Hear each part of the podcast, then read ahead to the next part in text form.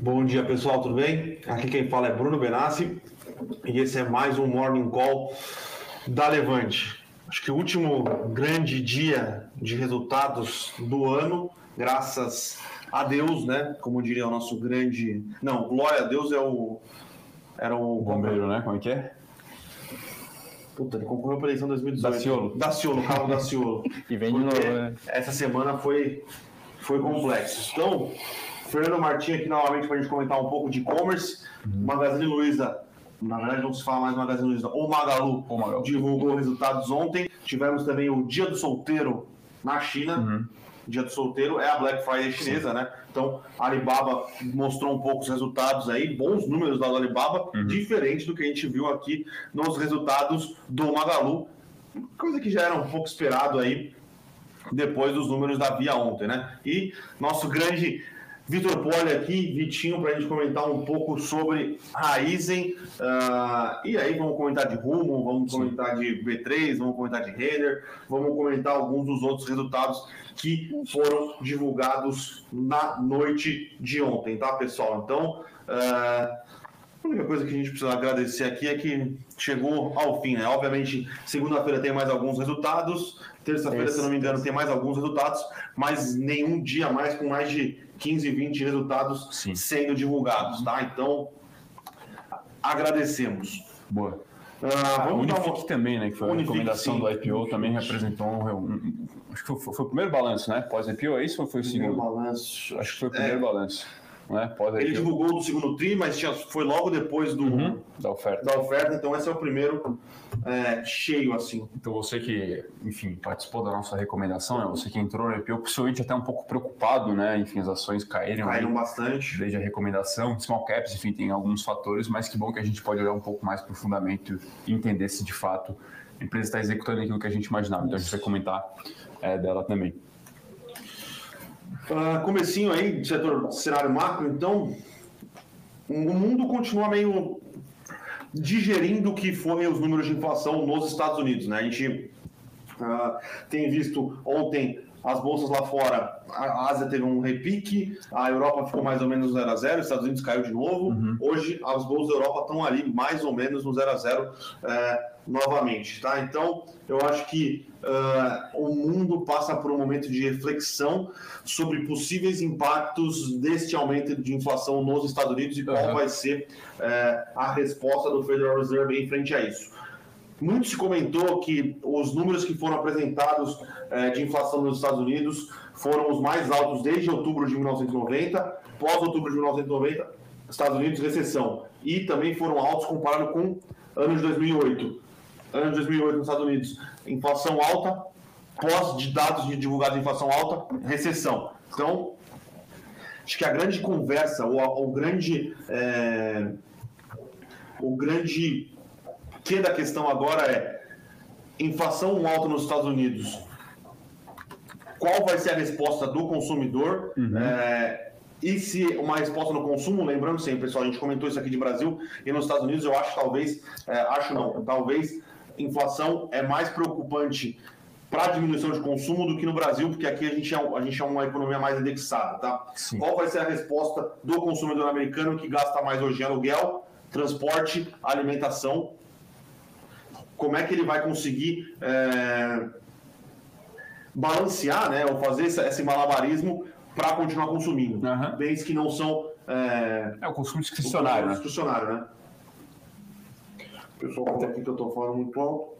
Até por isso, né, Bruno, que tem aquele cálculo de duas inflações, Sim. né? A inflação core que se fala e aquela... É, a core, na verdade, é a que retira esses componentes mais... É, voláteis, né? Que talvez poderia medir aí em alguma medida é, o potencial do consumidor continuar aí comprando bens é, de ordem não essenciais, vai. Então, é, acho que é isso, né, Bruno? Inflação alta aí todos os cantos do mundo, né? Sim. O Brasil, se eu não me engano, está aí na quarta colocação também dos países relevantes de índice de preços, atrás apenas de Venezuela, Argentina, então, Turquia e Brasil. Acho que é isso. Então, né? o Brasil é o primeiro país, tá? Porque Venezuela, a Argentina talvez o Sim. segundo, vai. Turquia tem o Erdogan lá que é o maluco. Sim. Então, de relevância, acho que talvez o Brasil seja o primeiro, vai. É... E no Brasil a gente já vê mais esse impacto de inflação elevada e problemas de crescimento. A gente viu isso nos resultados de Avarejo, a gente viu isso nos resultados de Magalu, a gente viu hoje, na verdade, quinta, quarta ou quinta, quando saiu o Vendas Varejo caindo. Sim. Hoje saiu o serviço, os serviços caindo. Uhum. Então, é, o combo de inflação alta, juros altos, já impactando a economia brasileira. Agora a grande questão é qual é o tamanho desse impacto, quanto desse impacto é, alivia a situação do Banco Central, né? pensando que a economia tende a desacelerar uma velocidade mais rápida. Na teoria, a inflação deveria desacelerar uma velocidade mais rápida. O Brasil é uma economia muito mais indexada do que a americana. O Brasil é uma economia que a, as empresas têm uma dificuldade maior de repassar a margem. Depois, normalmente, uhum. elas trabalham com uma margem maior por um pouco, por um tempo um pouco maior. Sim. Então, é, para obviamente recompor lucro, uhum. né? É, vamos ver se, se este cenário que se desenha hoje é um cenário que vai auxiliar nessa, nessa, nesse sim, arrefecimento sim, sim, da inflação. Uhum. Na economia americana e em economias de países é, mais centrais, este processo normalmente é mais rápido. Uhum. Então, é, temos que acompanhar a semana que vem vendas no varejo nos Estados Unidos, né? Parece que vai ser um número muito forte. Nos Estados Unidos, se, se dissemina a ideia de que muita gente vai comprar muita coisa agora porque está com medo de não conseguir comprar no final do uhum. ano por causa de estoques. Então, se venda do varejo vier muito forte nos Estados Unidos, é, pode ser que os próximos resultados e a inflação nos próximos meses tendem a cair. Tá? Então, é, diria que o cenário bastante complexo, né? Uhum. Obviamente, se a economia americana continuar crescendo e o Fed conseguir fazer é, uma transição suave de juros, então conduz o tapering, tranquilo, a economia continua andando bem, chega no meio do ano que vem, olha, fala, ah, não precisamos mexer, aumenta os juros é, paulatinamente em 2023, com a economia americana crescendo, o cenário positivo para o mundo, eu acho. Uhum. Economia americana paulada, juros baixos. É, porém, se a economia americana desacelera ou se a inflação sobe muito, continua nessa trajetória de alta, aí eu acho que é um cenário mais desafiador pensando em mundo. E, Fernandão, uma pergunta que eu queria fazer para vocês, a gente entrar no, no, nos pormenores dos resultados, uhum. que a gente viu foi vendas do varejo caindo, é, inflação vindo alta e a bolsa subiu nos últimos dias. Sim. Uhum. Acho que muitos dos nossos assinantes devem se perguntar por que isso aconteceu? Talvez o grande gatilho tenha sido político, né? A aprovação da, da PEC, a grande pergunta até que a gente recebeu esses dias se a PEC era boa, se o mercado queria o tal do furo. Na verdade, a gente, ao nosso ver, foi o, o menos pior, vai. O second best na economia. Exatamente. Agora, na verdade, o, menos pior, né? Menos pior, exatamente. Dado aquele quadro todo, né? Enfim, estava todo mundo talvez esperando o famoso ponto de inflexão. Na verdade, está todo mundo esperando algum ponto de inflexão há pelo menos aí um, mês e meio, dois meses, vai. Acho que desde o começo de setembro, né? Depois daquela primeira semana, todo mundo esperando esse ponto de inflexão. Enfim, a gente viu isso aí em diversos, diversas cartas de gestores, é, conversas com gente de mercado, todo mundo, poxa, é, quando é que vai realmente a faca parar de cair, vai. É, a gente vê sim algum espaço para recuperação. A gente estava falando aí de bolsa um patamar.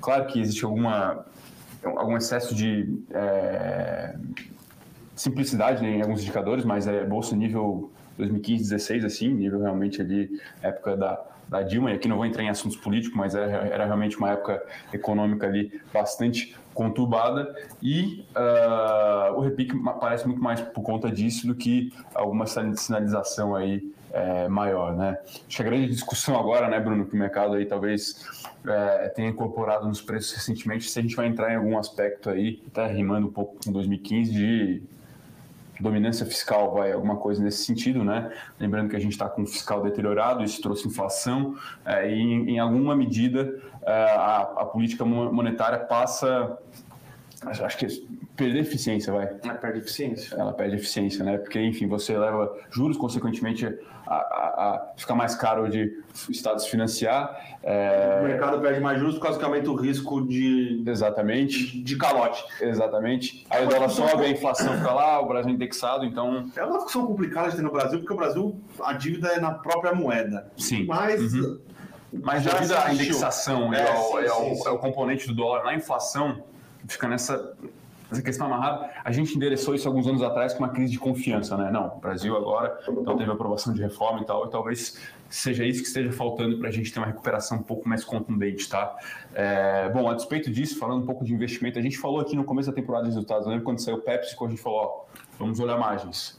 Era uma coisa que podia pegar. É, nos Estados, Estados, Unidos começou a pegar em algumas empresas, enfim, a gente viu a Amazon com um resultado bem decepcionante, porque de fato está muito caro entregar. Enfim, o Brent está aí 80 dólares para todo mundo, né? Evidentemente que para a gente é pior porque o dólar está 5. Uh,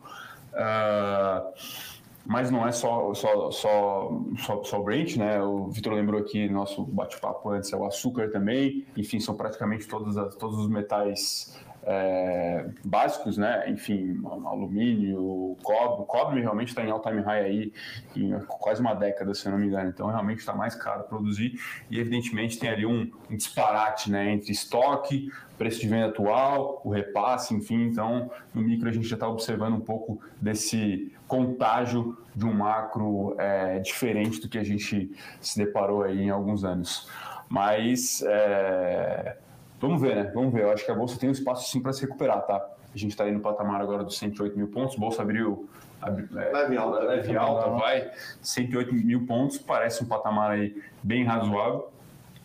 Com algum espaço aí para um, um ralizinho de final de ano, de repente. Sempre foi o calor do apocalipse.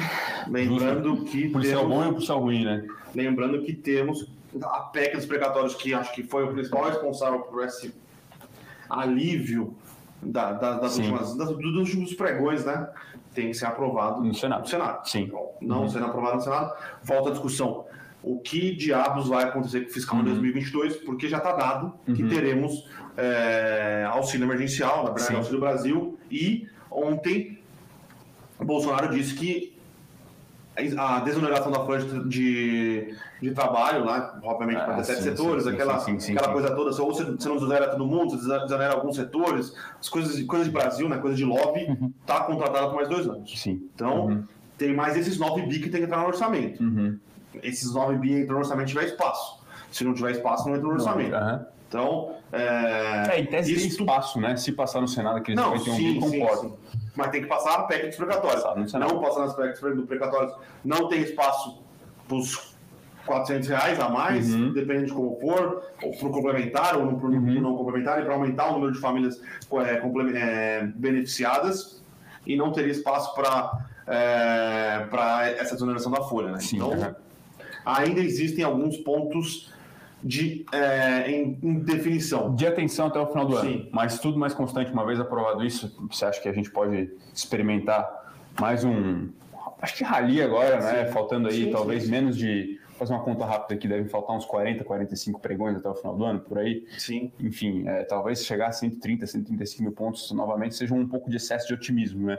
Mas existiria algum espaço aí para alguma alguma apreciação. Até acompanhando as grandes empresas que participam do índice, né? Se a gente não vê mais aí um cenário meio é, é, 50-50 quase, vai, se a gente não vê nenhuma grande lambança na Petro, ela poderia andar um pouco. Vale, né? Despeito, acho que das quedas do minério, né, Bruno? A gente vê em patamares bem é, modestos ali de múltiplos. Banco a gente também tem espaço, a gente vê um espaço para apreciação, então aí já foi 40% do índice, mas vamos aí acompanhar a cena dos próximos. A melhor é, coisa para a Petro hoje é o, é o barril de petróleo ficar no nível 70, tá, talvez é, caindo um, pouco uhum. e o dólar não der uma queda. Exatamente. A melhor coisa que poderia acontecer para a Petro exatamente. É, no cenário atual. Até porque parece que a população já vai se. A comunicação foi testada, né? Enfim, é, e de certa forma a população entre aspas, se acostumou com combustível mais caro. Né? Agora, se a gasolina começar a bater aí na bomba 8, 9, 9,50, 10 reais, aí realmente uma pressão absurda em cima da política de preços e a gente não sabe o que pode sair disso, né? Então é, é um cenário aí que, ao nosso ver, não vale o risco, não vale o risco. Bom, vamos partir para os resultados micro, então? Falar um pouquinho dessa última pernada de grandes resultados que saíram na noite de ontem. Começar com está caindo aqui, como já era esperado, Magalu caindo 8, vamos, caindo 9 agora. É, então vamos, vamos começar por Magalu. Acho que com o Magalu não vai ter aquele papo de os tubarão, sabia? É, sim, sim, sim, sim. Ferrando a sardinha. Sim. Uhum. E aqui é um resultado que nitidamente foi ruim, o mercado reagindo a um resultado sim, ruim. Sim, né? sim. Bom, vamos lá. Vamos, vamos começar lá, lá, fora, né? A gente acompanha os últimos dois resultados de Amazon, a gente olha bastante aqui para a companhia, né?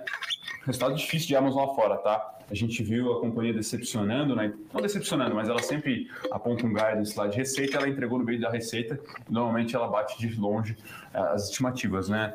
Uh, mas o que pegou mais em Amazon lá fora foi primeiro questão de margem, realmente está mais caro entregar, é combustível, é enfim, toda uma inflação é, de serviços também, é, enfim.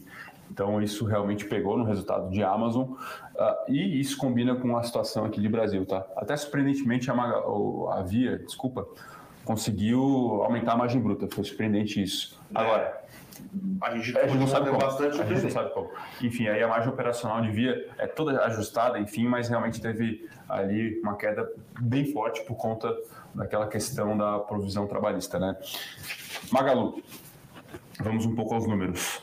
Pegar aqui o GMV, né, que é o total de vendas brutas realizada pela pela plataforma da companhia, né, um P3P físico, enfim, tudo que ela consegue é, é, transacionar pela sua, pela sua plataforma, desculpa, é, foi 13,8 bilhões de reais, um crescimento de 12% ano contra ano e uma queda de 4% tri contra tri, tá?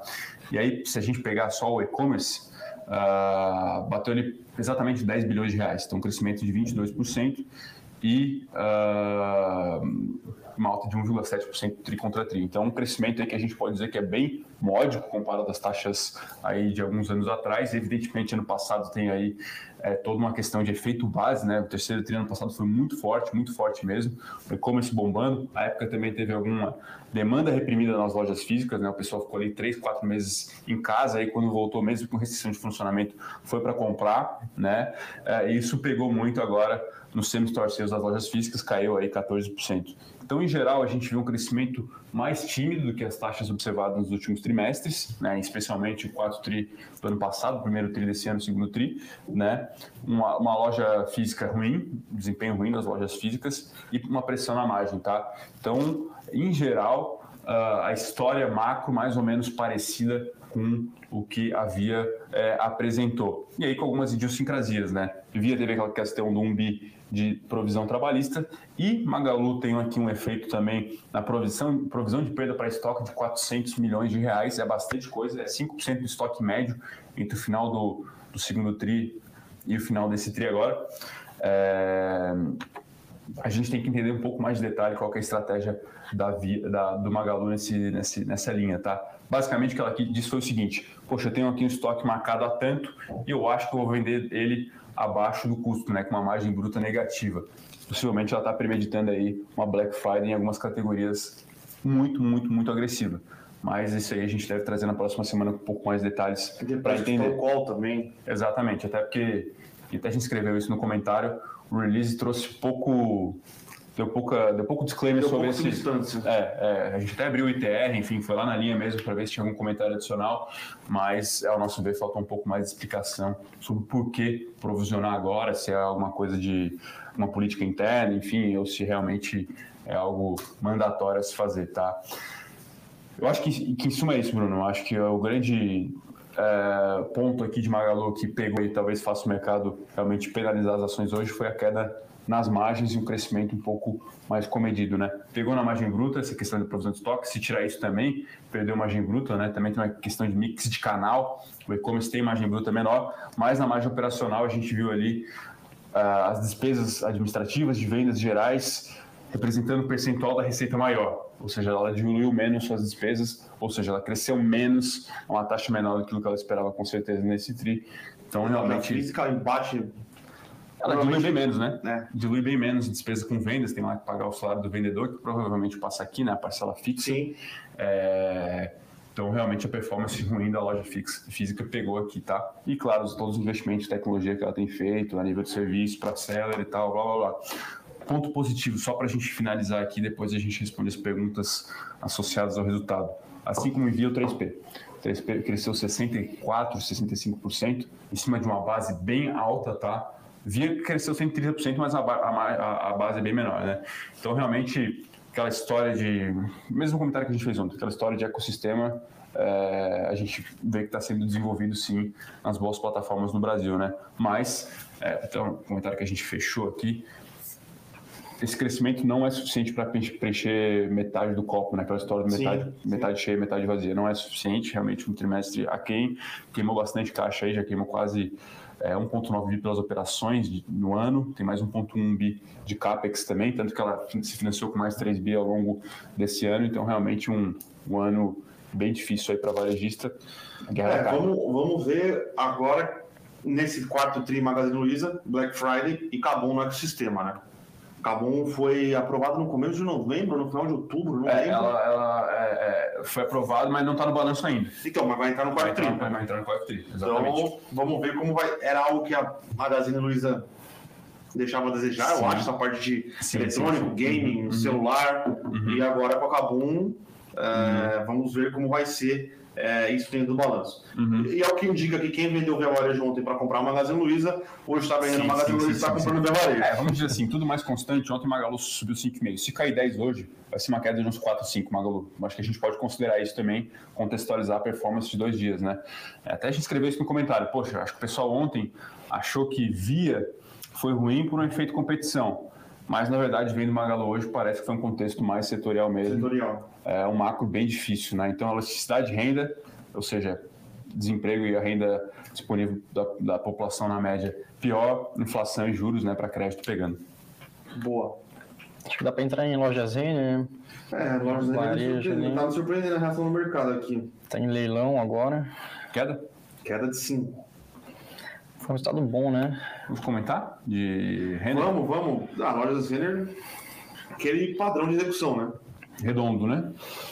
Redondo, é, boa execução onde ela sempre executou uhum. muito bem, né? Que é a parte de lojas físicas, melhora na omnicanalidade e melhora na parte de e-commerce. É, é, Sales veio bem forte em relação uhum. ao terceiro TRI de 2019, o terceiro TRI de 2020 foi um pouco melhor, mas acho que não vale a pena a gente ficar comentando. Sim, sim, sim, foi um tempo é, tempo sombrio para a maioria das, das varejistas que dependiam de shoppings, tá?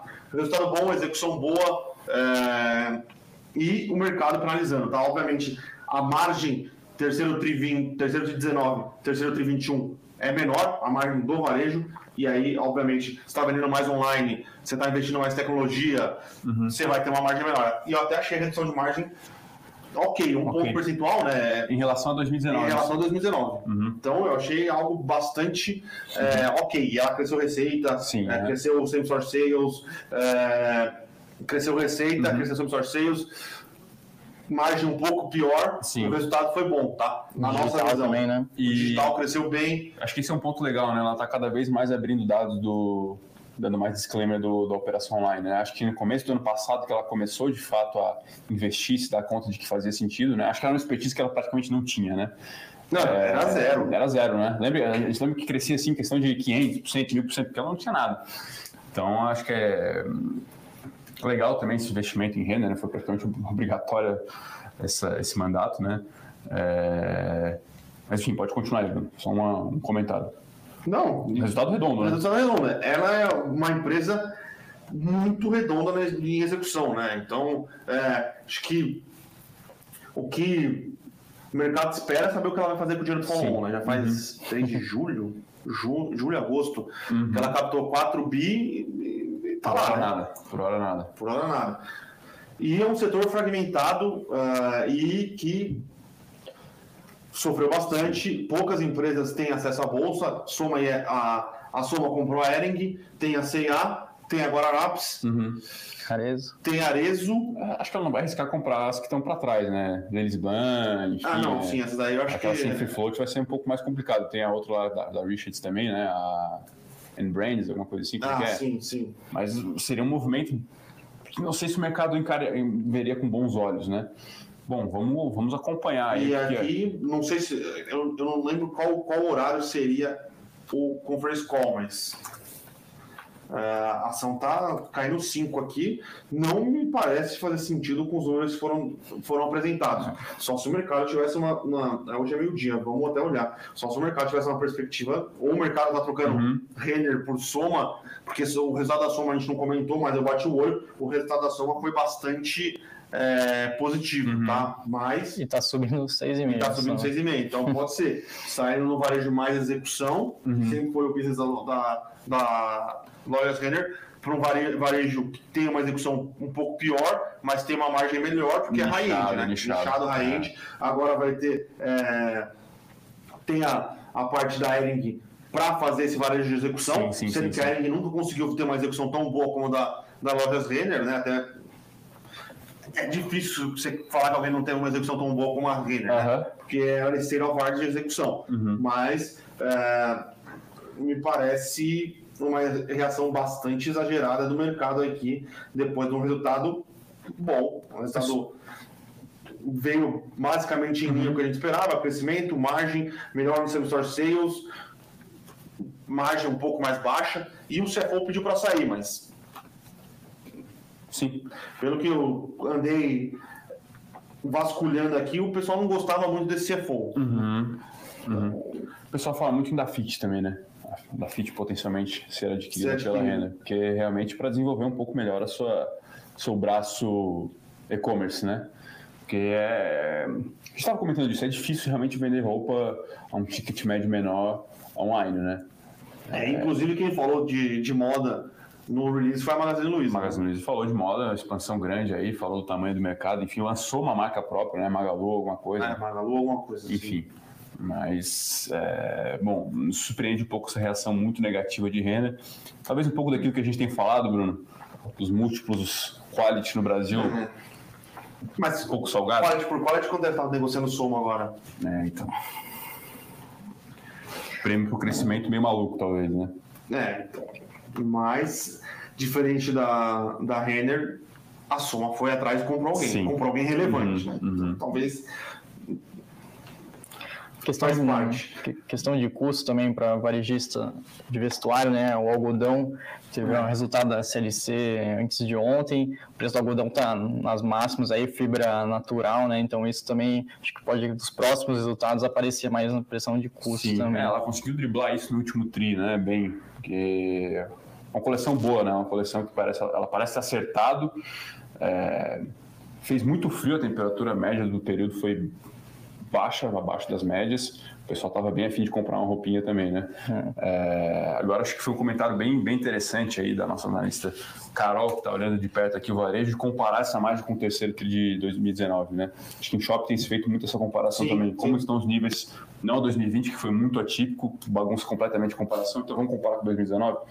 É, E a margem veio ok, uma Ok. perda de 1%, 100%. né? Você está investindo muito mais no digital, Sim, faz é. sentido, né? Uhum. Mas, E assim, só um outro comentário também, como é um resultado mais limpo, né? sim, A gente puta, pega via, via Magalon, duas horas ali olhando o release, é, ajuste aqui, ajuste ali. O outro tinha ajuste já na- no lucro bruto já. Poxa, 400 pau aqui, não entender e tal. Você vê ele ali, reloginho bonitinho, realmente diferente.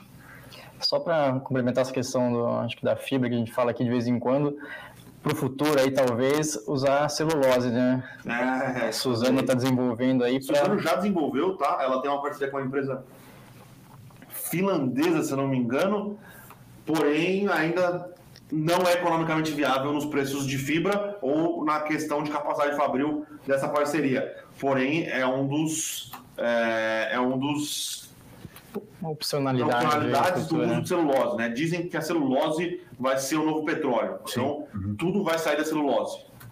Não tudo, mas a celulose vai ser um bom é, um bom substituto de petróleo. E muitas das commodities, inclusive o algodão, tem uma forte correlação com o petróleo. Então, é, posso fa- entrar mais detalhes depois, mas petróleo patamares altos leva o algodão e a fibra natural, como a sintética, também lá para cima. A Renner saiu aqui do leilão, amenizou a queda e entrou de novo no leilão. Agora está caindo 0,4 só. Então, Então foi alguma posição grande que, que saiu, jogou o preço pra- Foi algum fundo saindo de posição. Uhum. É, agora tem mais 50. Nossa, tem uma, tem uma, uma boleta grande de 50 mil. Bom, Ah, o, o- o fundo que montou posição esperando o resultado, aquela código de reabertura, não sei o quê. se bem que Renner vem subindo bastante no, no, no mês, né? Vou pegar aqui o desempenho. Principalmente depois que saiu o Multiplan, que foi um resultado que a gente comentou aqui algumas vezes, que foi muito bom e deu um, deu um disclaimer bem positivo Uhum. sobre vestuário, né? 15% está no mês. Então é uma, uma alta gorda. Interessante que a Renner fez um follow-on ali com um papel mais próximo aos 40, se não me engano, 42, Foi. né? O papel tá 32 Foi. agora.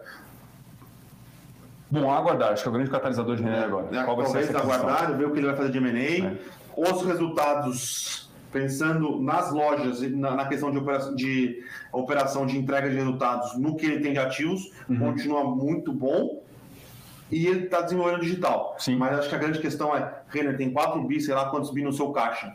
Você falou que você ia atrás de alguém. Cadê? Uhum. E o analista lá do assessor da Renner, pelo jeito não vai ter o seu bônus de final de ano aí, né? O cara de M&A, né? É, então. Tá passando aí o prazo, né? O Natal não vai ser tão gordo assim. Enfim, vamos para mais algum resultado Vamos aí? de Raizen, que foi recomendação aberta e...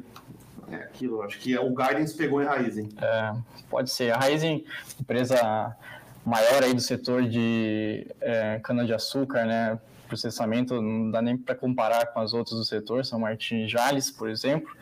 É uma empresa bem complexa, assim, tem diferentes partes. A gente pode dividir ela como elas mesmas se dividem, né? Antes era duas, agora foi para três unidades de negócio, que é o renováveis, que é a parte de etanol, bioenergia ali, que ela faz, eh, vende a energia também no mercado, a parte de açúcar e a parte de marketing e serviço, que é a parte de posto de combustível uhum. que ela tem com a Shell, também loja de conveniência ali com a Oxo, Oxo, não sei, Oxo.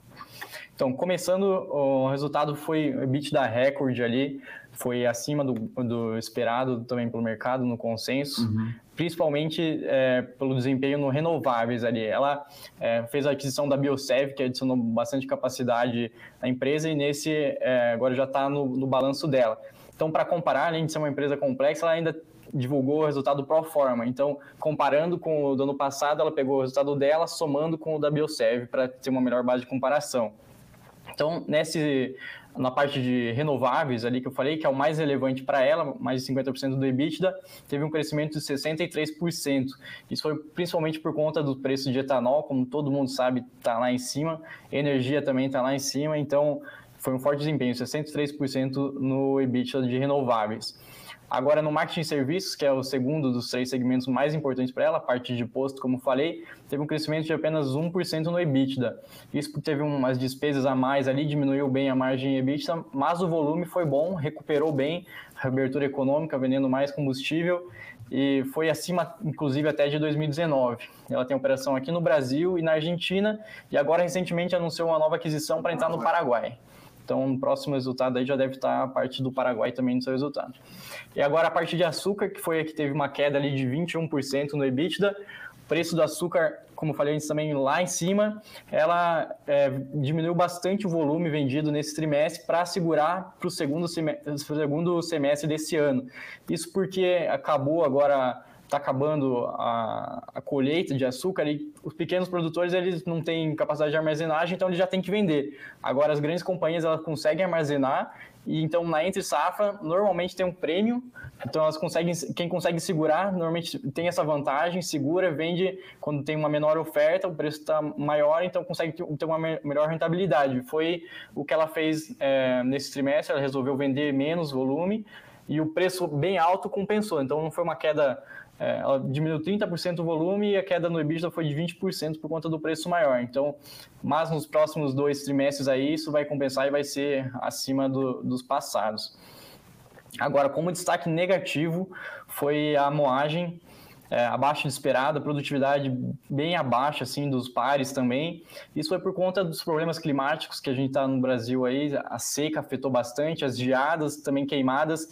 É, isso diminuiu não só para ela, como para as outras também do setor, o Brasil inteiro diminuiu bastante a, a moagem de cana, então reduziu também a oferta de açúcar, a oferta de, de etanol, e isso também ajudou a, a manter o preço lá para cima. Mas é, o TCH ali dela foi bem abaixo mesmo, teve uma forte queda, que é tonelada por hectare, então, isso pesou bem no, no resultado. E para a próxima safra também ainda deve continuar o patamar um pouco abaixo, porque uh, algo que afeta a cana nessa safra também vai afetar na, na safra seguinte, que não é como, por exemplo, a soja que planta colhe e aí já começa um novo ciclo, porque a cana fica por vários anos. É, a cana, você faz vários, vários cortes no... no canavial ali, então afeta também para a próxima safra isso. Isso vai, deve ajudar também a manter os preços mais altos, tanto do açúcar como do etanol. É, dos, três, dos três segmentos foi isso. Como falei também, ela anunciou recentemente essa aquisição para entrar no Paraguai. Ela também está anunciando várias parcerias aí no, no segmento de biogás, é, bioenergia. Isso também é bem positivo, deve se traduzir melhores resultados futuramente. Também ela está investindo mais no etanol de segunda geração, que é aquele etanol que você aumenta a produção de etanol sem aumentar a área plantada de cana. Ainda é um pouco relevante, assim, tem um custo maior, não, não tem uma grande escala, mas conforme desenvolve essa tecnologia, que já estão há muitos anos assim desenvolvendo, é, deve se traduzir em melhores resultados no futuro. Ela usou. Não tem balanço para isso. Né? É, acabou de fazer o IPO, então. Para investir uma parte relevante dos recursos nisso. Né? Exato, exato.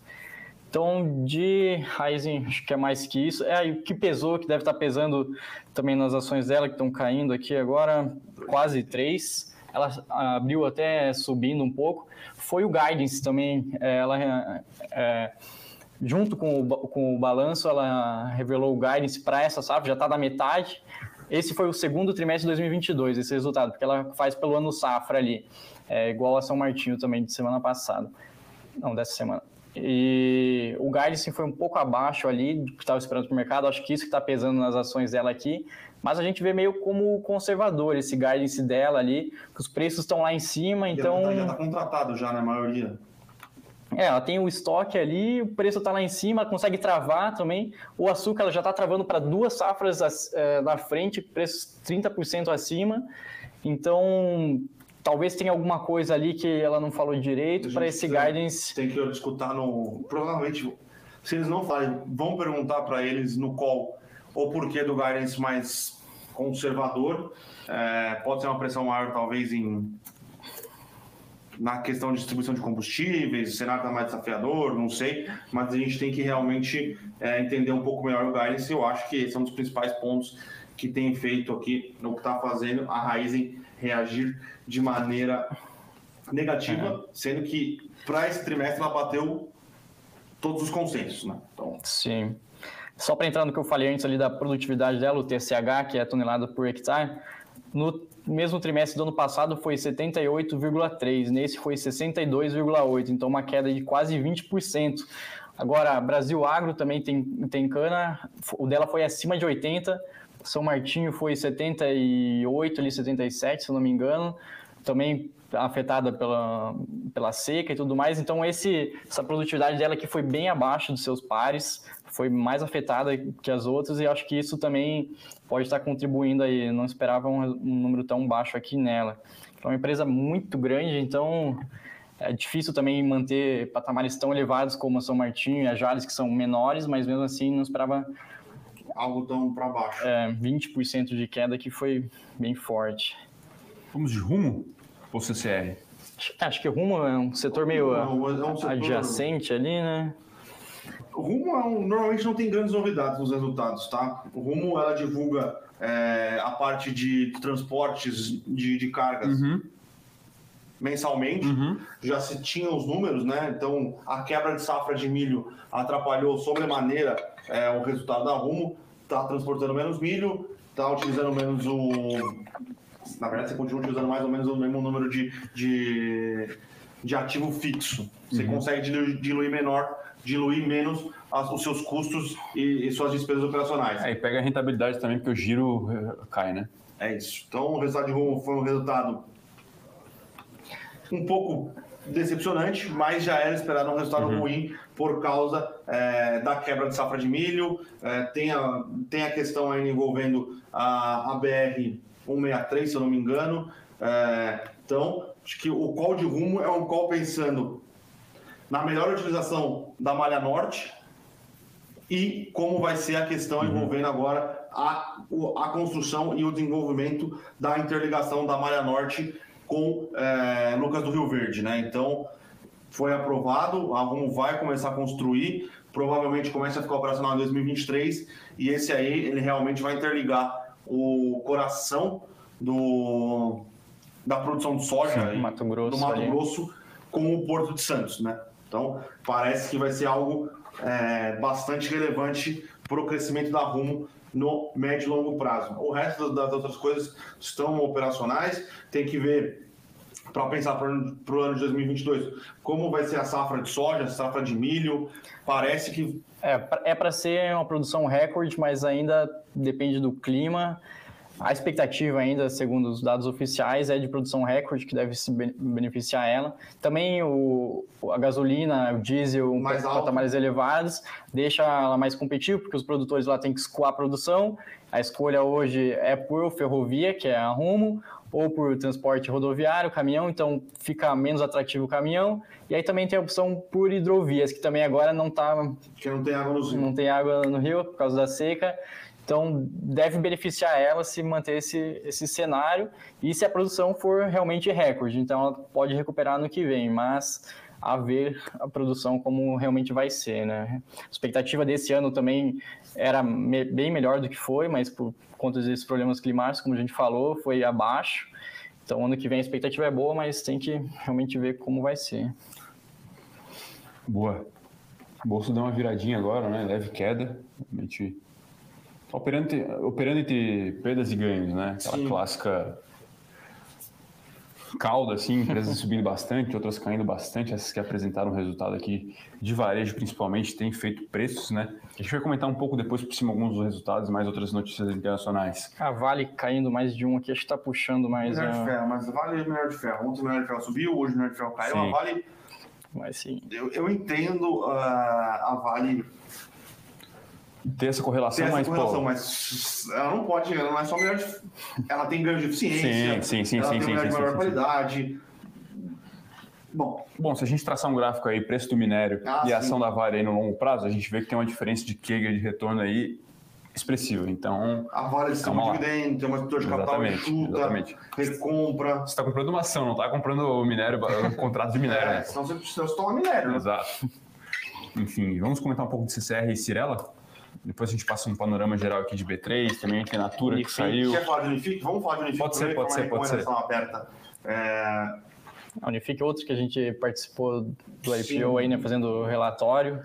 Unifique é uma dessas, dessas empresas de, de fornecimento de fibra ótica pequenas que vieram, uhum. né? Veio Unifique, Desktop e Brisanet. A gente gostou dos três cases, é, a gente gostou mais de Unifique, né? E a Unifique aqui mostrando resultados é, muito interessantes, né? Uhum. Crescimento muito forte de receita, crescimento mais forte ainda de, de EBITDA, isso quer dizer que ela cresceu e manteve e aumentou a rentabilidade, uhum. na verdade, né? O churn dela, né? Então, é impressionante. O cara contrata, unifica e o cara não sai. Sim. Então, é, é uma capacidade de execução por parte, de prestação de serviço por parte da empresa muito relevante, né? Então, ela, ela cresceu organicamente, né? Aumentando a, a, a sua home pest, né? Aumentando o, o mercado potencial. Aumentando o mercado passando... potencial e passando mais fibra é. em algumas cidades. E ela também fez várias aquisições aí durante o trimestre, tá? Uh, só dando grandes números aqui. Receita cresceu 60%, uh,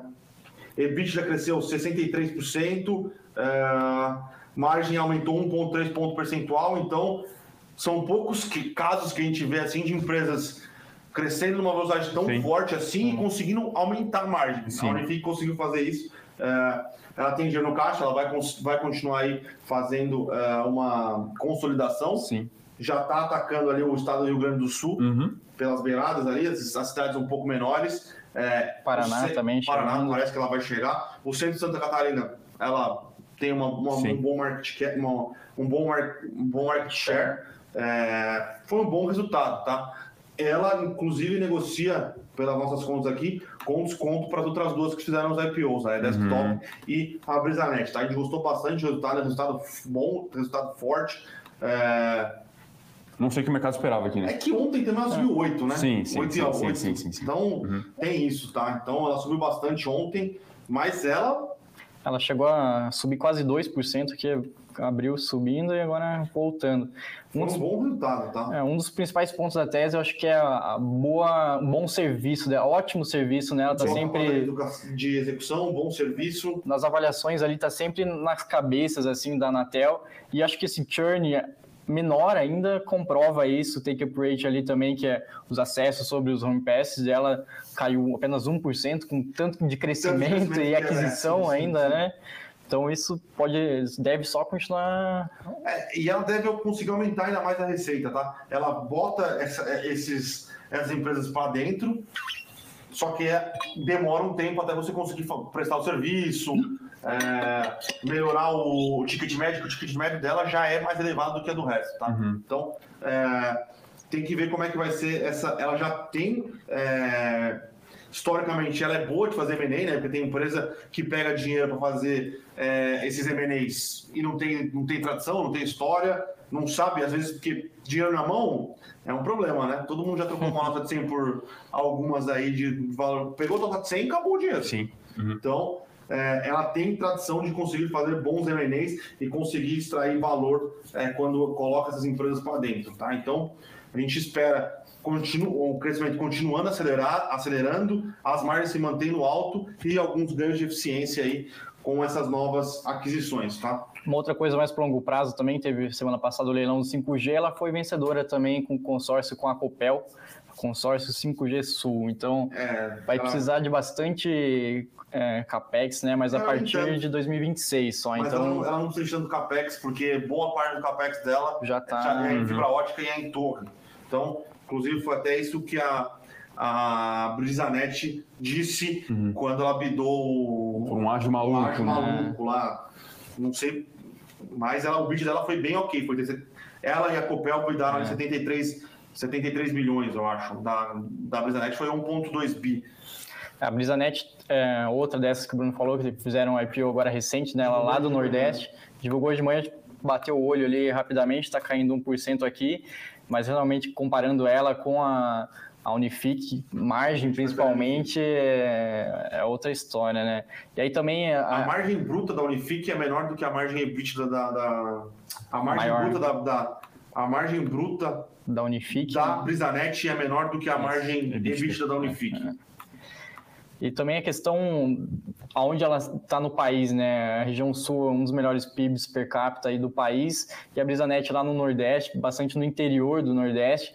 Então, a questão de inadimplência também, quando a gente estava analisando os IPOs, isso foi algo bem discrepante também é, entre, entre essas duas. Grande Santa Catarina, né, Fernando? Exatamente. E a, a terceira desktop, acho que é terça-feira, terça né? Que vai divulgar, a gente vai ficar de olho também. Uh, vamos para infra ou para construção civil?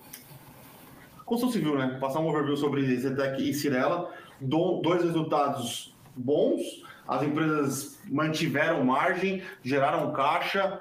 É, acho que agora a grande questão, e sempre falamos aqui, se quiser ficar posicionado em construção civil média e alta renda, se posicione em quem executou durante períodos sim, difíceis, sim. tá? e, obviamente, Cirela e Ezetec. Sim. Mantendo margem, gerando caixa. É, inclusive, a Cirela teve uma boa geração de caixa. O yield analisado deve estar em 11%, que deve permitir ela continuar distribuindo dividendos, uhum. que foi algo que ela tem, fez aí nos últimos anos. Acho que a grande questão, a gente já viu nas prévias operacionais, desaceleração de vendas, né?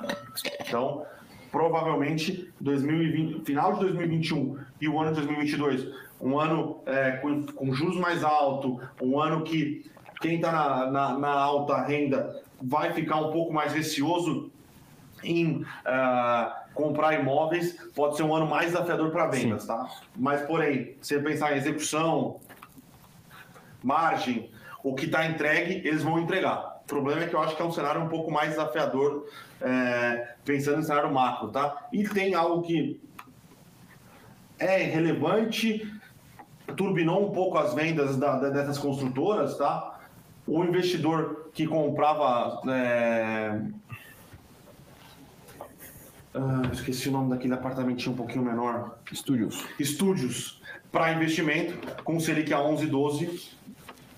Reduz esse mercado aí. Né? Reduz esse mercado de, de, de, especulação imobiliária, tá? Mas, no geral, o resultado foi bom, tá? A margem já deu uma melhorada em relação à margem do segundo TRI. Eu acho que, em quesito de margem, talvez é, o preço dos insumos tenha atingido ali o pico. Sim. Vamos uhum. ver agora, acho que a questão é mais vendas mesmo, tá? Vamos fechar com o CCR? Depois a gente passa um, um pente fino nas empresas que a gente só bateu o olho? Vamos lá, então. CCR. CCR também é um resultado não poluído, né? Mas é um resultado complexo de analisar porque ela comprou muita coisa esse ano. Sim, então ela uhum. comprou é, bloco de, de aeroportos, Sim. comprou mais mobilidade urbana em São Paulo, é, tem algumas coisas, voltou, ele ficou um semestre sem a CCR, agora a Autobahn, né? Cara, a Dutra, agora voltou a Dutra, mas em linhas gerais, é, número, os números da CCR eram bons, principalmente na parte de é, rodovias, tá? Então, o, o tráfego rodoviário da, da CCR voltou aí a bons patamares é, e o, a própria parte de mobilidade urbana hoje é, e a boa parte da mobilidade urbana da CCR está em São Paulo. Já temos trânsito, já temos ônibus lotado, já temos metrô lotado, já temos trem lotado.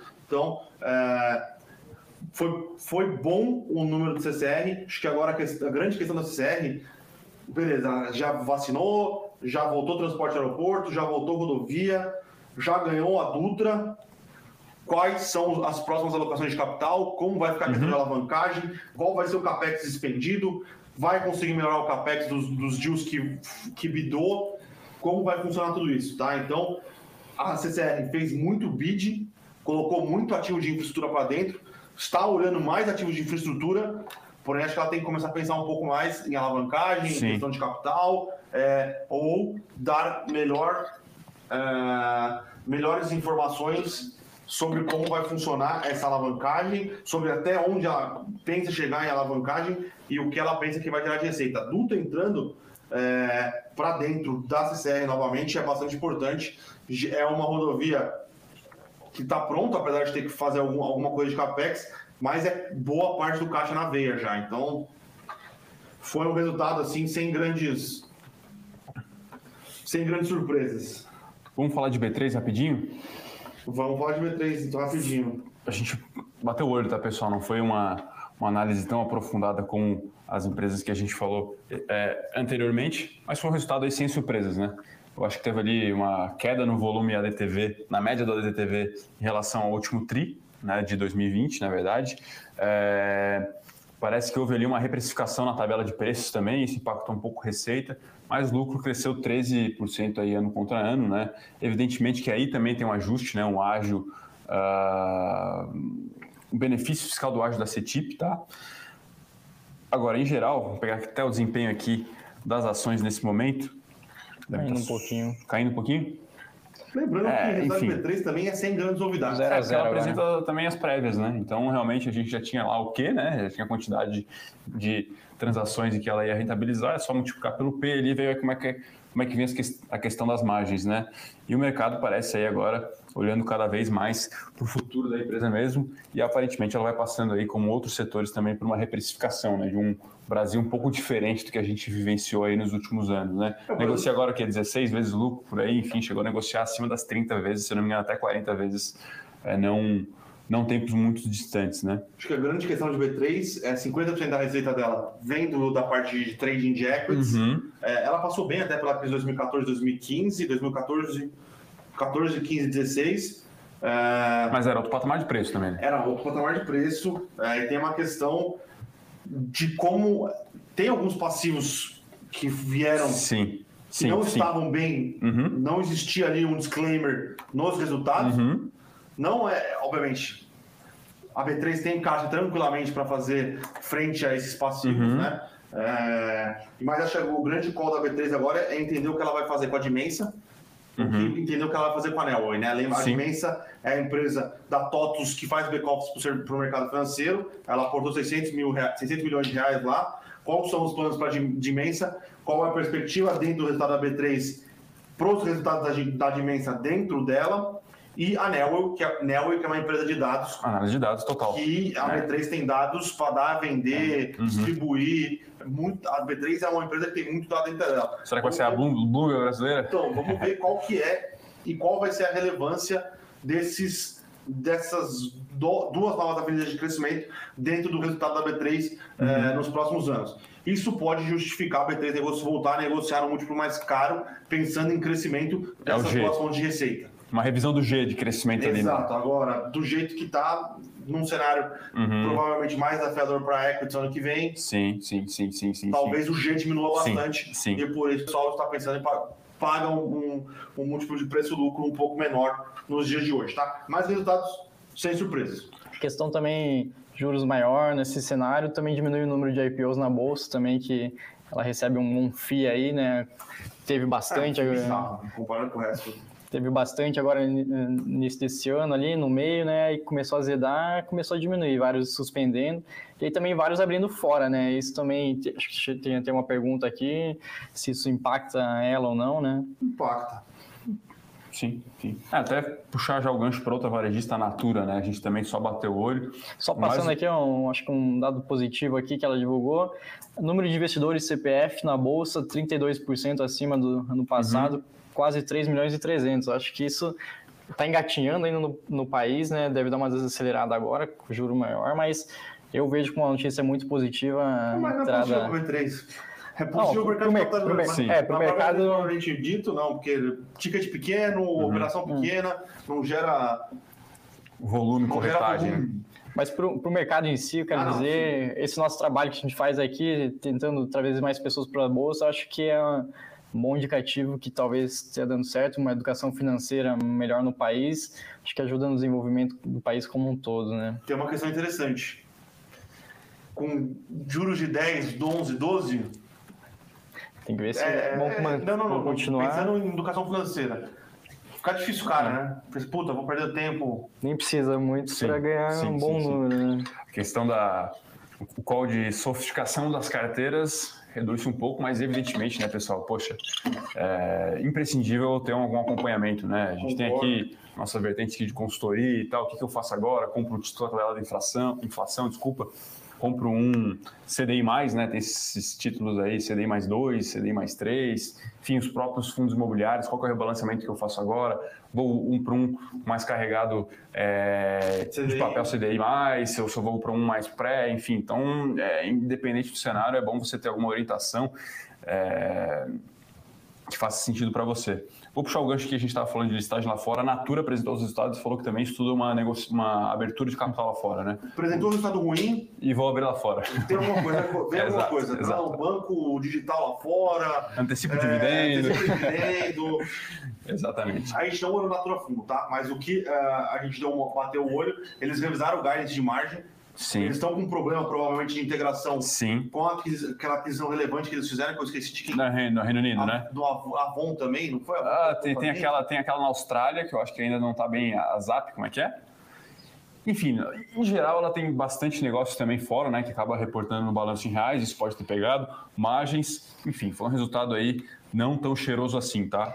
É, as ações caindo 8 aí. 11 já. 11, enfim, a novidade fica por conta dessa possível listagem lá fora. O papel bastante queridinho aí de fundo, mas qualidade tem preço e crescimento também tem preço. Então, realmente, as ações caindo aí quase 30% é. É, eu estava falando de M&A, né? Ela fez alguns M&As relevantes é, e a hora de integrar o negócio não é tão fácil. Não é tão fácil. É o que da Modaran fala, né? não é simplesmente fazer conta de múltiplo, quanto é que bota aqui para dentro, vai, sinergia. Não é um business tão fácil assim de se integrar, né? ainda mais que são aquisições faz sentido para ela pensando em constituir um ecossistema de saúde, de beleza que ela fala, mas poxa, geograficamente é, acho que uma coisa Enfim. que pouca gente dá tanta importância, acho que é a cultura da empresa quando vai Sim. integrar. Né? Isso não deve ser nada fácil e.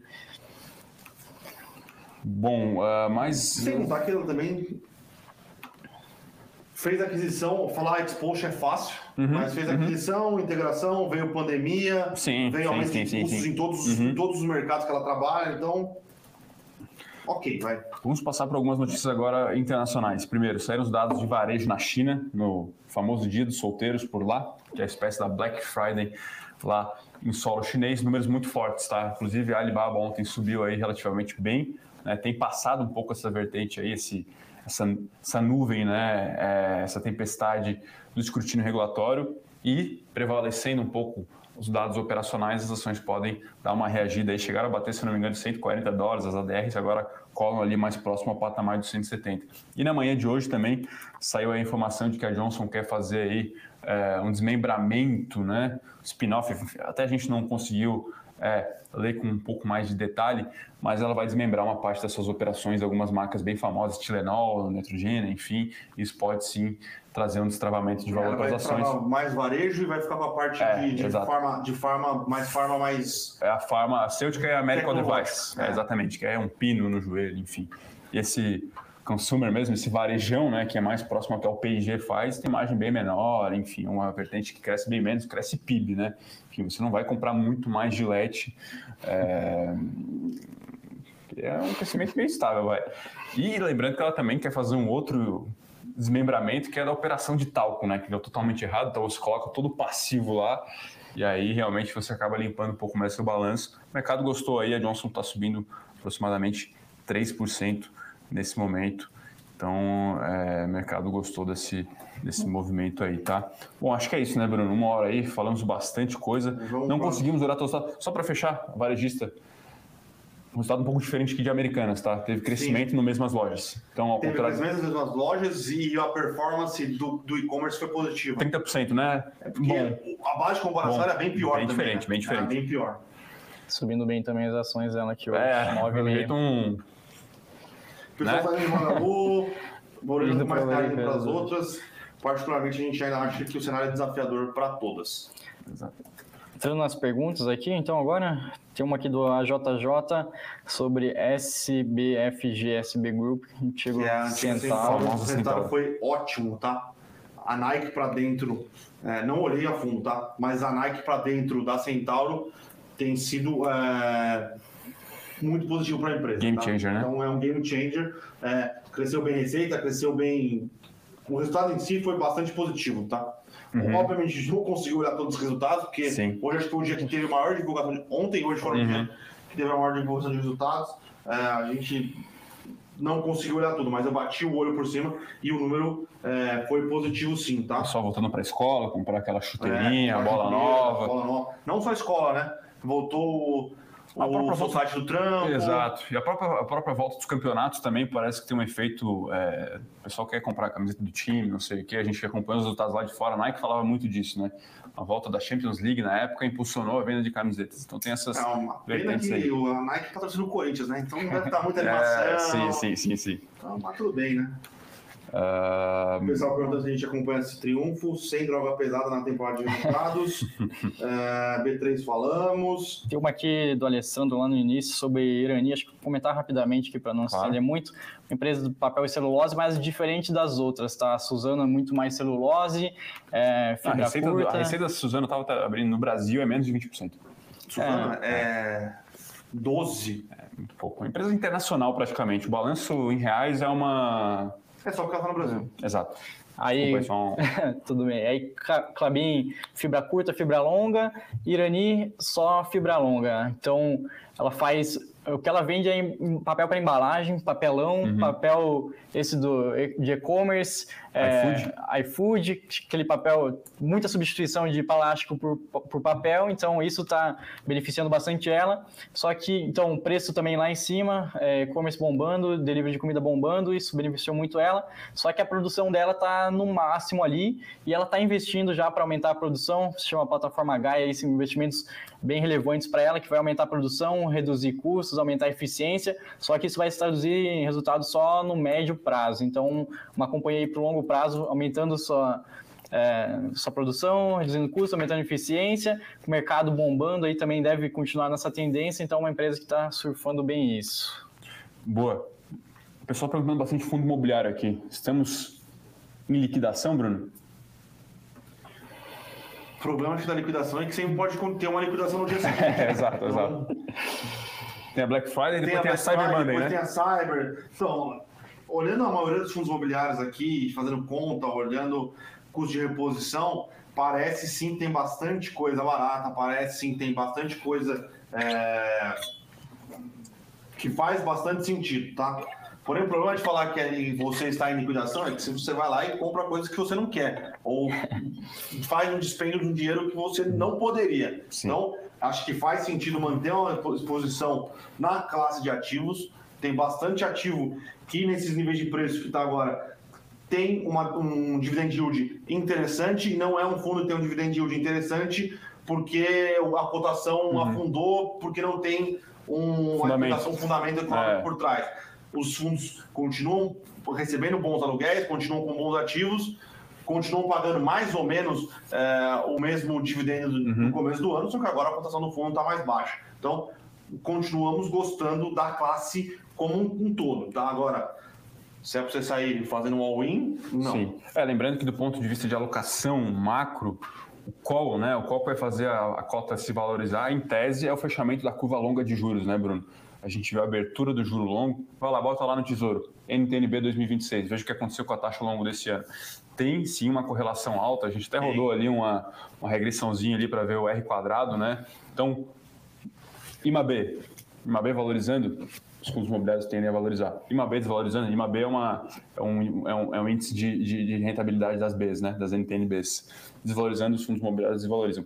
Cara, eu sempre falo isso, a, a, despeito disso, assim, em vez de tentar ficar adivinhando, fazendo market time de, de, de juros, né? que é uma coisa que os multimercados fazem muito bem, ou não, cara, vai acumulando cota. Vai acumulando cota, que a gente fala muito, né, Bruno? Compra cota, recebe dividendo, compra mais cota, enfim, é uma boa forma de você ter exposição aí a imóveis AAA, que dificilmente você na física teria condição e paciência para fazer a administração. E aí. É... O principal ponto é paciência, né? Tem que ir, ser. É, exatamente, exatamente. Outra pergunta aqui do AJJ.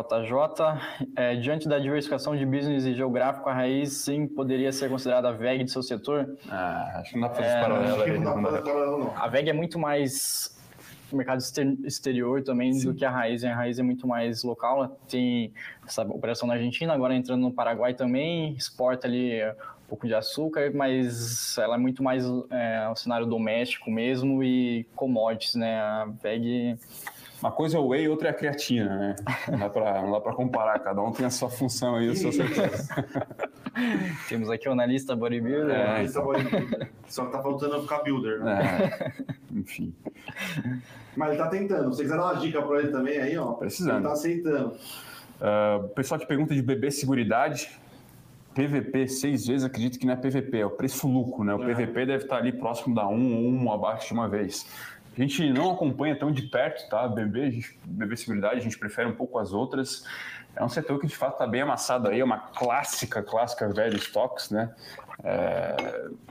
Eu particularmente vejo um potencial disruptivo nesse setor mais na mão de outras empresas, tá? Mas é, acho que se você quer comprar para receber dividendos, beleza, mas se for é uma vertente aí um pouco diferente, eu preferiria outras é, A gente tem visto a Sul América investindo bastante em tecnologia, a gente vê o Porto, a Porto, Porto também. também. investindo bastante em tecnologia, diversificando fontes de receita. Uhum. Parcerias com sinérgicas. Parceria, sim. Então, é, eu acho que é um call mais de que uma empresa de valor que paga dividendos. Uhum. Porém, seguradoras, eu prefiro quem está investindo em tecnologia pesado. Uhum. E quem tem feito bem isso é a Sul América e a Porto Seguro, tá? Boa. Uma pergunta e que... por isso até, inclusive, não vão pagar grandes quantias de dividendos. Né? Exatamente. Luiz Carlos Abel sobre mercado de fertilizantes. Pode azedar tudo no Brasil em 2022? É, não sei se não vocês acompanham. Brasil, né? é, o mundo inteiro, né? A China, grande produtora aí. O preço do gás é, afetando bastante. O gás é bem utilizado para fazer fertilizantes. Agora, em 2022, acho que não afeta tanto assim, porque essa safra já começou a plantação, já está tudo comprado.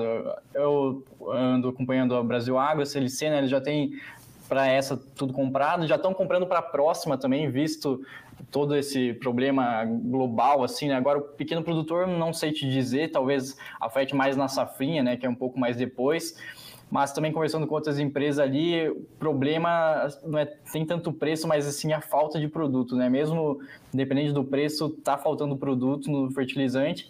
Acho que para essa próxima safra não vai afetar tanto assim, porque já está boa parte ou redeado já comprado, mas para a seguinte é um ponto que tem que ficar bastante atenção, sim. Eu ando acompanhando mais para ver é, quais os reais impactos. A CLC já comprou parte também da, da próxima, é, no resultado, como falei antes de ontem, ela anunciou, e agora, segundo ela, a estratégia é esperar acompanhar o mercado, porque está um preço realmente muito acima, isso prejudica a rentabilidade, então tem que ficar acompanhando mesmo. Mas para ter certeza só acompanhando Ah, tá. mesmo. É. Boa. Ver se estabiliza ou não estabiliza esse, esse É, cenário. Magalu caindo 11 aqui, É. devolvendo praticamente toda a alta ao longo dessa semana. Nos últimos cinco dias aqui, enfim, o gráfico rápido caindo 1,5, né? Então, realmente muito volátil. Essa é uma observação que a gente faz, né?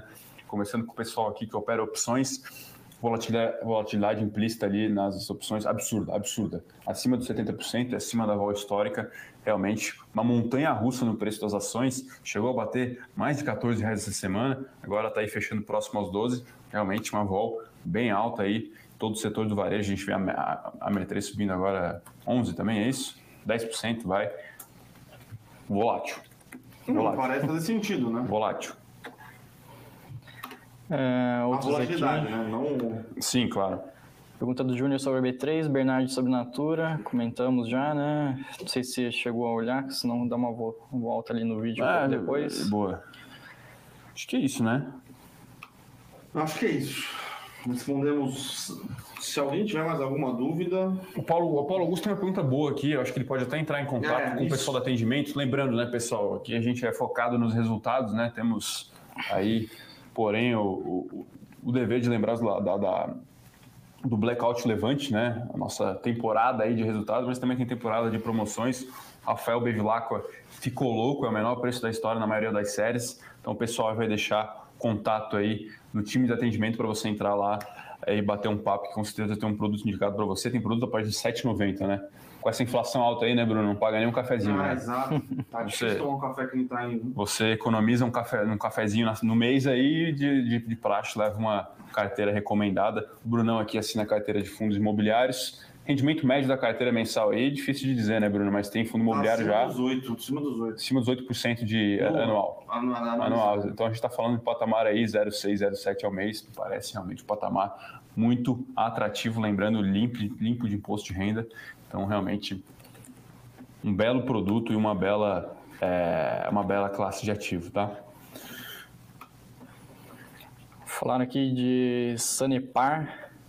Apesar de crítica, foi bem. É uma ação que estava sofrendo menos 21% no ano, é para ser uma mais estável ali, né? Então, sofrendo bem. Eu bati só o resultado nos principais números ali.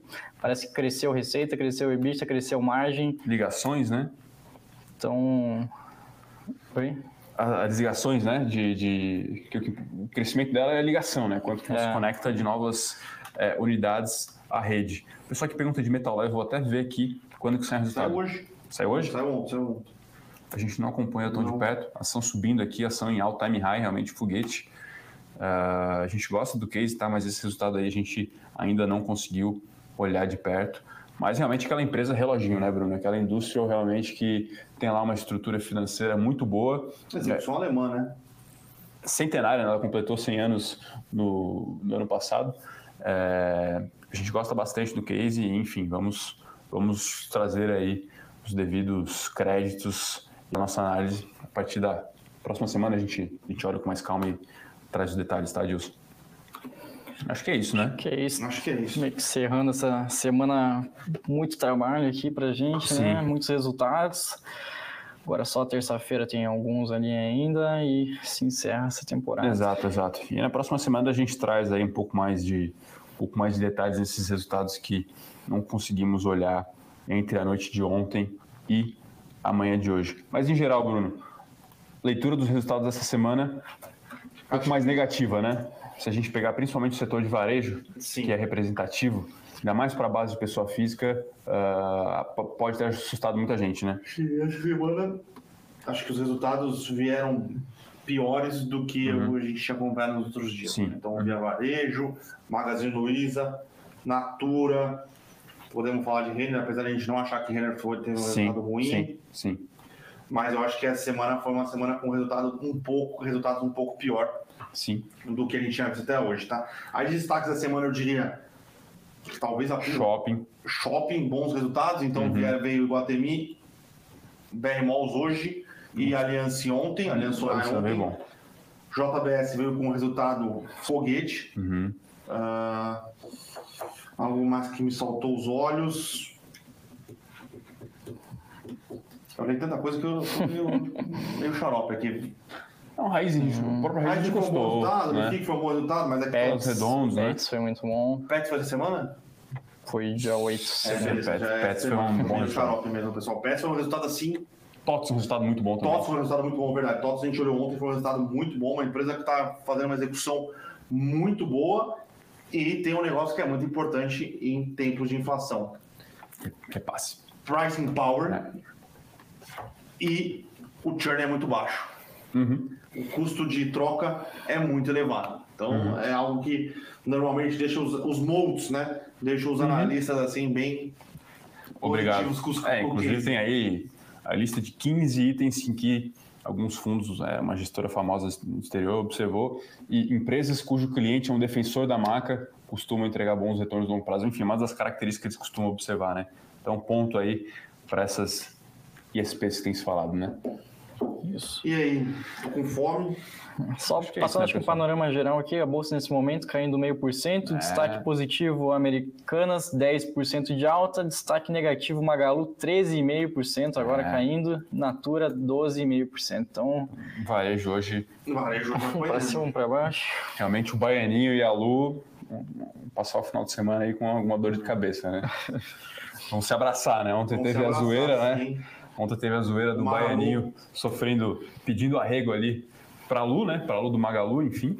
É, agora os dois aí vão afogar as mágoas desse feriado estendido. Lembrando que segunda-feira não tem pregão, não tem morning call, mas na terça-feira a gente volta com tudo. Tem, tem resultados, na, inclusive a, a Vibra divulgou o resultado na quinta, na, segunda- na segunda-feira. É, lembra, a gente não comentou de, de- de metal leve, a gente pode também trazer com um pouco mais de detalhe. Cogna, né, que o pessoal acompanha bastante, a gente acabou não comentando aqui, divulgou acho que na noite de ontem também. Enfim, então na próxima semana a gente traz esses Pets, resultados remanescentes. só um dado aqui, Pets fez a divulgação de resultado aqui subiu uns 13%. Então, foi- realmente foi o, acho que a joia da coroa dos resultados, execução, crescimento. Até Uhum. anunciou o follow-on, Uhum. que eu dei a, dei a letra aqui, quem estava no É, Morning Call exato. viu, dei a letra, é, anunciou o follow-on. Sim, sim, sim, não, pode levar meu dinheiro, toma. Vocês estão fazendo execução, Uhum. state of arts. Boa. Ah, saiu também M6 saiu o Randon, então teve muito resultado que saiu aí. A gente vai agora é, olhar com um pouco mais de detalhe. E parece que foi recorde de receita, Sim, uhum. KFC ali estourando. É, ela tem Uma- algumas operações fora, né? Então pode ter ajudado O também. dólar ajuda, ela tem uma operação Uma pergunta- Margaret, Marga, Margareta, Margareta Filho, sei lá, É. mas ela fica lá fora. Uma do Adilson interessante aqui para você, Fernandão. Faltou os resultados do Grêmio. Quais perspectivas? É, Perspectivas é jogar a Série B ano que vem. tá difícil, tá difícil. Acho que a pontuação vai ser alta, né? Esse é o, o grande problema. É, ficou para trás, né? Ficou para trás É, agora. O investimento sobre ativo do Grêmio ali, o retorno sobre ativo Tá do baixo, Grêmio. tá baixo, tá baixo. Se Olha, fizer o, Douglas Costa, o ROI. Rafinha do Gatorade, o ROI, né? O Return é, on Investment. Borja. Realmente vai ser complicado, mas o Douglas Costa já falou que vai jogar a Série B Vai jogar a Série B? ali que vem, imagina. E o Rafinha do Gatorade? Não, isso aí vai embora, isso aí vai embora. Douglas Costa ano que vem jogando lá no campo do Brusque, lá em Santa Catarina, lá realmente vai ser uma, uma Vai se machucar com certeza, porque ó, ele, por sinal, ele se machucava jogando nos campos da, da Alemanha. Imagina Ah, jogando no campo exatamente. do Brusque. Mas acho que é isso, né, pessoal? Bolsa então aí dando uma viradinha pra queda, realmente para botar água no chope aí do final de semana do pessoal. alguma coisa aqui. É o último panorama, vamos ver se saiu alguma coisa aí no nosso radar de notícias. Que realmente caindo quase um agora, né? Em 06, 07, vai. Digamos que pode ter saído alguma coisa de política, que eu tô abrindo aqui o meu, Radar, meu radar de notícias aqui. parece que saiu Unipar também. O resultado Unipar bom. saiu, cara, eu- é assim, E ano que e, ano que- próxima semana é recheado de small cap também, né? Vamos sair, resultado a dar com rodo. cara, a princípio não aconteceu nada, não, pelo menos não saiu nenhuma notícia. Boa. Eu acho que virou porque tem Que- mais vendedor do que Que virou, comprador. que virou, exatamente. Não aconteceu nada né, relevante. O pessoal perguntando do vídeo do Rafa de ontem, sim, pessoal, é, é Skin the game. real, real, real. Skin the game. Então, Skin se você não. É a realidade. pode botar lá no YouTube aí, É. Rafael Bevilacqua comprando aí uma boleta, a singela boleta de com 40 mil ações, é isso? Acho que sim. Um lotinho de 40 mil ações de dia, então acompanha lá no canal do Rafa. Realmente o Skin the Game comprando as ações VIIA3. Como é que tá o retorno nesse momento dessa singela operação? Enfim, eu vi aqui, estava subindo e agora está um Hoje pouco está subindo 1% agora no dia. Então é isso, pessoal. É isso. Deixar um abraço aí para todo mundo, desejar um excelente final de semana. E feriados. Final de É, semana é estendido. feriado, né? Final de né? semana estendido. Grêmio quem no final de semana? Grêmio América amanhã, lá em Grêmio Minas. América? Hum, Vamos acompanhar, vamos acompanhar. Eu nem sei como o Palmeiras joga, eu tô preocupado com o dia 27. É, acabou, Se bem tá? que quarta-feira, quem quiser, estarei lá no Allianz Parque, Palmeiras e São Paulo. Boa. Não lembro o horário do jogo, mas estarei lá. Primeiro Tá jogo- chegando agora, né? Nosso happy hour de encerramento aí do Morning É, Call, pessoal aí de São primeiro, Paulo. Pode primeiro jogo, a volta ao estádio. Saudades do Allianz. Saudade de tomar uma breja ali na Turiaçu. Então, quarta-feira estaremos lá. Boa. Beleza, então, pessoal. Obrigado. Sempre um prazer. Terça-feira estamos de volta. Um abraço. Valeu.